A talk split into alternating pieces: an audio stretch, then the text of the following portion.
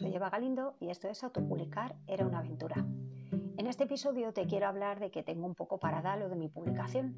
Dejé que respirara mi texto ya corregido y a punto y cuando lo he leído más tarde, pues siento que necesito cambiar uno o dos poemas.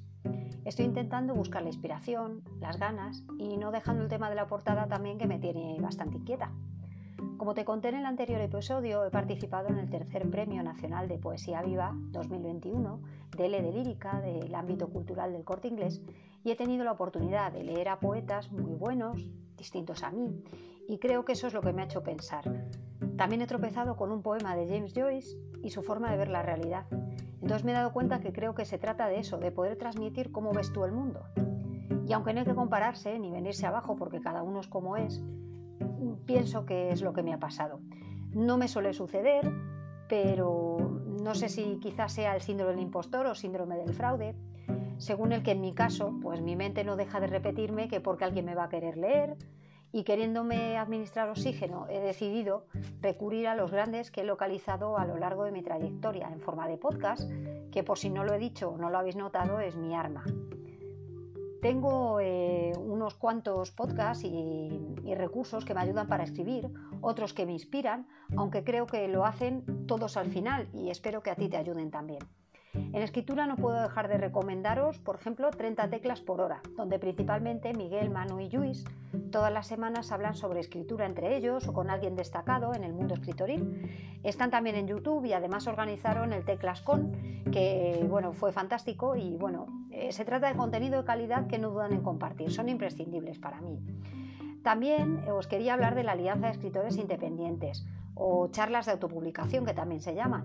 Y bueno, son tres escritores de Amazon que muestran su trayectoria, todo lo que les ha funcionado, lo que no, cuentan sus andanzas, es estupendo descubrir cómo empezaron y lo que les está pasando por el camino porque tienen eh, trayectorias distintas. Es además un contenido, eh, como os digo, que, funciona porque además también hacen eh, entrevistas a gente que se dedica a esto y que también ha publicado en Amazon, o sea que son estupendos para los que estamos en esto.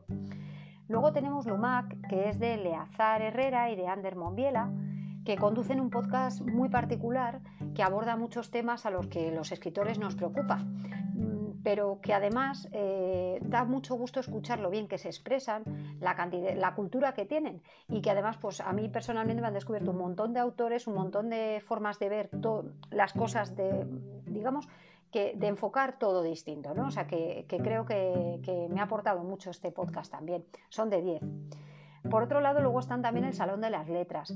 El Salón de las Letras me encantan, son Fátima y David, porque son muy frescos, eh, tratan también eh, cuestiones que nos van a pasar a lo largo de lo que es la escritura o la publicación, y la verdad es que me encantan porque dicen las cosas sin censura, dicen todo súper fresco, además me encanta eso, que no nos perdamos en los lamentos, que, no, nos vayan, no nos vengamos abajo, ¿no? aunque consideran que es duro esto, ¿no?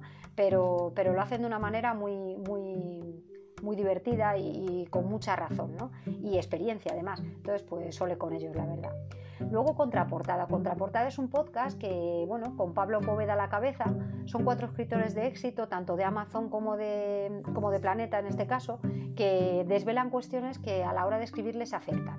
En principio lo definen como un podcast ellos de escritores para lectores, pero todo lo que cuentan ayuda si estás en esta lucha. Yo me, gusta mucho.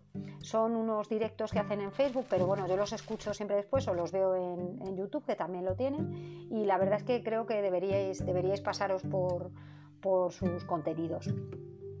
Luego eh, hay que decir que después, eh, solos ante el peligro, digamos, que están en Twitch, que están en YouTube, eh, o sea, que ofrecen, mm, que están en muchas redes, están presentes también otros, otra serie de, de, gente que me encantan, que son, por ejemplo, Caja de Letras.